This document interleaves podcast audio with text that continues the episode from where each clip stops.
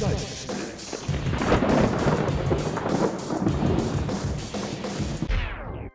Das Dübels Geistesblitz Jahreshoroskop. Wassermann. Im Mai willst du ausbrechen aus den gesellschaftlichen Normen und mal was Neues probieren. Eine neue internetfähige Türklingel soll hierbei für dich der Anfang dieses neuen Lebens sein. Statt eines langweiligen Ding-Dong ertönt nun bei jedem Druck auf den Klingelknopf ein neuer individueller Sound, der direkt per WLAN aus dem Internet geladen wird. Ende Juli wird deine Türklingel von einer schwedischen Hackergruppe übernommen und spielt nun nur noch die schwedische Nationalhymne. Es gelingt dir nicht, dies wieder zu ändern und du belässt es dabei. Im Oktober bist du bei der Einweihung eines neuen schwedischen Möbelhauses anwesend. Als die schwedische Nationalhymne gespielt wird, rennst du mitten durch die Feierlichkeiten am Geschäftsführer und am Bürgermeister vorbei, um die Tür des Möbelhauses zu öffnen und wirst von übereifrigen Sicherheitskräften für den Rest des Tages im Smallland eingesperrt. Fische Im Februar bekommst du Besuch von deinen besten Freunden Petra und Udo. Als du den beiden aus der Küche Zucker für ihren Kaffee holen willst, stößt du dir den Kopf. Außer einer kleinen Beule am Kopf passiert dir aber scheinbar nichts Ernsthaftes. Erst später stellt sich heraus, dass bei deinem kleinen Unfall die Namen deiner sämtlichen Verwandten, Bekannten, Freunde und Arbeitskollegen aus deinem Namensgedächtnis gelöscht und durch Petra und Udo ersetzt wurden. Im Verlaufe des restlichen Jahres sorgt dies zwar manchmal für Verwirrung, aber letztlich gewöhnen sich alle an die neue Situation, bis auf deine Frau Petra. Im Dezember kommt es in der Beziehung schließlich zum Eklat, als du deinen Sohn Udo ein festlich verpacktes Weihnachtsgeschenk mit schlüpfrigen Inhalt überreichst, das eigentlich für deinen Arbeitskollegen Udo gedacht war.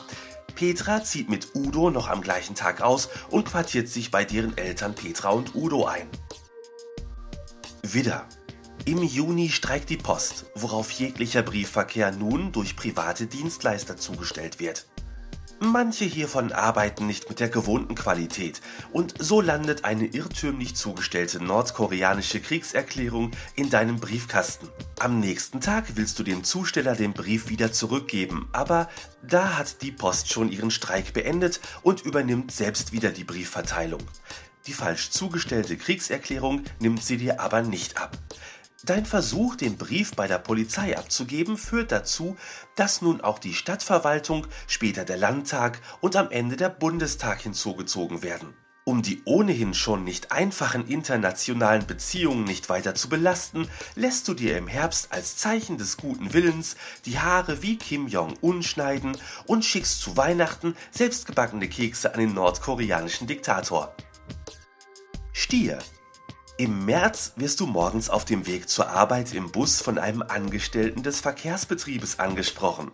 Um eine möglichst gleichmäßige Verteilung der Busnutzer über den gesamten Tag zu gewährleisten, bekommen alle Mitfahrenden neue Nutzungszeiten zugeteilt. Ab jetzt gesteht dir der Verkehrsbetrieb eine Hinfahrt zu deinem Arbeitsplatz um 20.35 Uhr zu und eine Rückfahrt um 4.43 Uhr. Zur Entschädigung wird dir im Gegenzug der Preis für das Monatsticket um 49 Cent verbilligt. Dummerweise musst du morgens immer um 7 Uhr an deiner Arbeitsstelle sein und da du den Bus zu deinen normalen Zeiten nicht mehr nehmen kannst, läufst du nun jeden Morgen eineinhalb Stunden zu Fuß hin und nachmittags wieder eineinhalb Stunden zurück.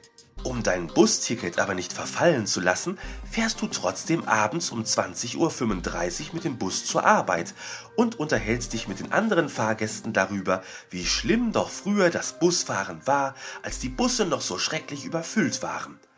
Nach deiner Ankunft an deiner Firma läufst du wieder eineinhalb Stunden zurück, weil du keine Lust hast, bis zu deiner zugewiesenen Rückfahrt um 4.43 Uhr zu warten. Zwillinge im April hast du genug von Stress und Hetzerei und teilst deinen Tag nicht mehr in 24, sondern in 48 Stunden ein, um mehr Zeit zu haben. Ein angenehmer Nebeneffekt ist, dass du nun doppelt so viele Stunden Schlaf bekommst.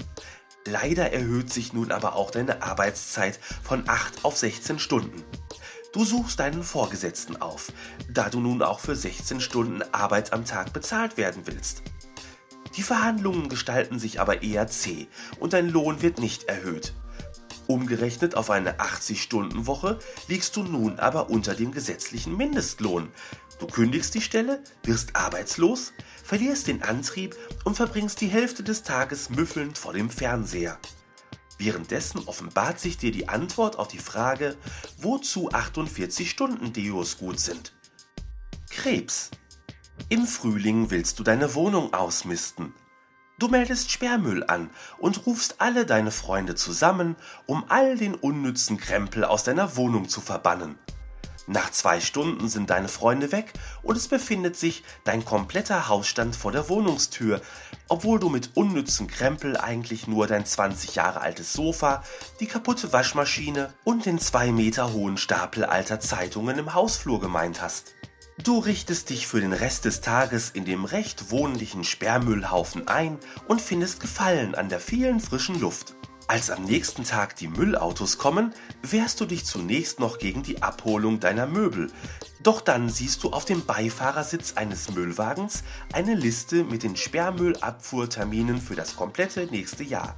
Von nun an zahlst du keine Miete mehr, sondern lebst tageweise in den frisch errichteten Sperrmüllhaufen aufgelöster fremder Haushalte. Löwe Ende Januar erreicht dich ein Umfragebogen der öffentlich-rechtlichen Sender und du trägst unter Sonstiges ein, wie unrealistisch du es findest, dass TV-Kommissare in Fernsehfilmen anscheinend niemals aufs Klo müssten, während du selbst nach einer Tasse Kaffee gefühlt alle fünf Minuten das stille Örtchen aufsuchen musst. Die Programmmacher nehmen sich die Kritik zu Herzen und schon drei Monate später läuft der erste Tatortkrimi um einen neu eingeführten Kölner Kriminalkommissar mit Blasenschwäche.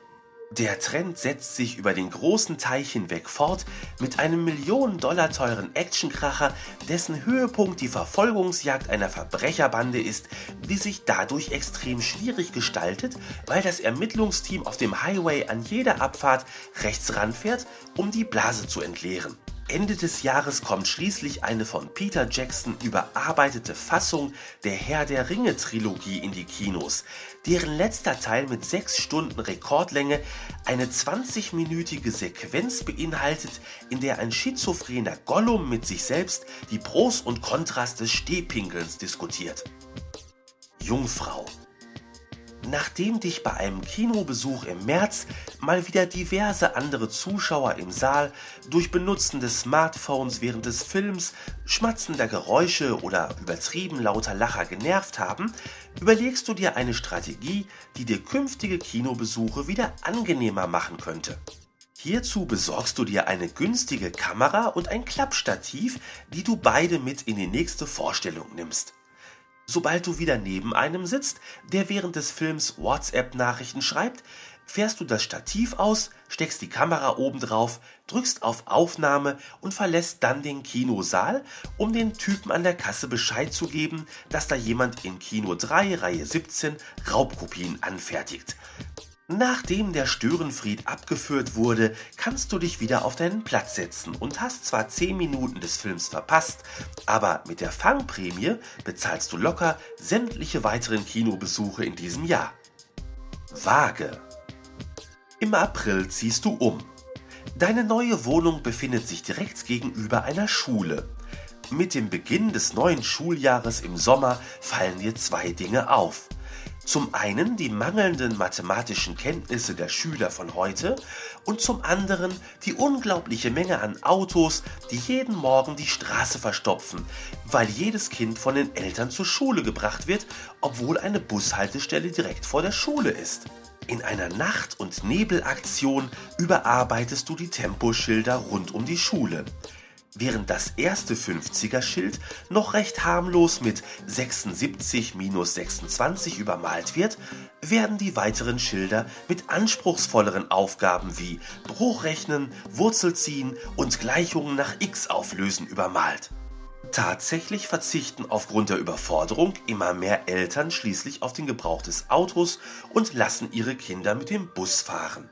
Als du im September schließlich selbst an einem deiner bearbeiteten Schilder bei einer Geschwindigkeitskontrolle von zwei Polizeibeamten angehalten wirst und deine korrekte Fahrgeschwindigkeit mit der Anwendung des Satzes des Pythagoras argumentierst, eskaliert die Situation, als einer der beiden Polizisten den Begriff Hypotenuse als Beamtenbeleidigung auffasst und dir ein saftiges Bußgeld aufs Auge drückt. Skorpion Du startest im neuen Jahr voll durch mit der Eröffnung eines eigenen Restaurants. Neben einer gesunden Küche mit Spezialitäten aus der Region ist dir nicht nur die Zufriedenheit deiner erwachsenen Gäste wichtig, sondern auch die der Kinder. Und so gibt es natürlich auch in deinem Restaurant Kinderteller mit für die Zielgruppe geeigneten Namen wie Bambi, Pinocchio oder Nemo, wie sie in vielen Restaurants zu finden sind. Ein paar Wochen später fragst du dich, warum die in vielen Restaurants angebotenen kleiner portionierten Seniorenteller nicht ebenfalls mit ansprechenden Namen angeboten werden. Daher bietest du von nun an auf deiner Karte auch den Schnitzelteller Golden Girls, die Rindsroulade Derrick und den Fischteller Florian Silbereisen an. Der absolute Renner ist aber der Erbseneintopf Blitzkrieg. Schütze ein neues Jahr braucht neue Vorsätze und so beschließt du, endlich das Rauchen an den Nagel zu hängen. Nach vier Tagen bist du ein Nervenwrack und wirfst wieder das Handtuch. Im Februar startest du einen zweiten Versuch, wechselst aber diesmal von normalen Zigaretten auf eine E-Zigarette, weil du der Meinung bist, dass du einen erneuten kompletten Verzicht eh wieder nicht durchhältst. Sechs Monate später bist du zwar weg von den Zigaretten, hast aber Dutzende von verschiedenen E-Zigaretten samt verschiedener Aromen durchprobiert und bist mittlerweile ein E-Smoker-Experte geworden. Auf einer Hochzeit kommst du mit einem Arbeitskollegen des Bräutigams ins Gespräch, der gerne seinen Fleischkonsum senken und möglicherweise sogar zukünftig vegetarisch leben möchte, aber den Geschmack von Fleisch nicht missen möchte. Ihr tut euch zusammen und entwickelt basierend auf deinen Erfahrungen ein E-Würstchen, das nach einem ähnlichen Prinzip funktioniert wie eine E-Zigarette und einem echten Würstchen auf verblüffende Weise ähnelt. Der Verkauf läuft in den ersten Wochen hervorragend. Leider muss die Produktion gegen Ende des Jahres aber wieder eingestellt werden, da bei der Familie eines deiner Kunden bei der Zubereitung eines Eintopfgerichtes bedauerlicherweise ein E-Würstchen mit in den Topf wanderte und durch eine sofortige Freisetzung sämtlicher Wurstaromen eine mittelschwere Verpuffung hervorgerufen wurde, worauf die Familie in das städtische Krankenhaus eingeliefert werden musste. Die Eltern und ihre beiden Kinder leben seitdem vegan. Steinbock. Ein hervorragendes Jahr für dich. Bereits Ende Januar kannst du deinen ersten Lottogewinn mit sechs richtigen verbuchen und im Februar heiratest du ein heißes Fotomodel. Gesundheitlich bist du topfit und im Beruf ein Ass. Alles, was du anfasst, gelingt dir auf Anhieb und... Nee, nee, das ist zu unrealistisch, das nimmt mir doch keiner ab. Der ja, Horoskope glaubt, ich würde mal sagen, das pendel ich neu aus. Oder nehme ich doch lieber die Glaskugel. Kaffeesatz. Ja, ich lese das aus dem Kaffeesatz. Wo habe ich denn den... Ach, verdammt, ich habe hier nur eine Kapselmaschine. Wie soll man denn bitte schön ein realistisches Horoskop erstellen, wenn man keine vernünftige Kaffeemaschine mehr hat? Ach, was soll's. Sollen die Steinböcke doch den George Clooney fragen, was die Zukunft bringt?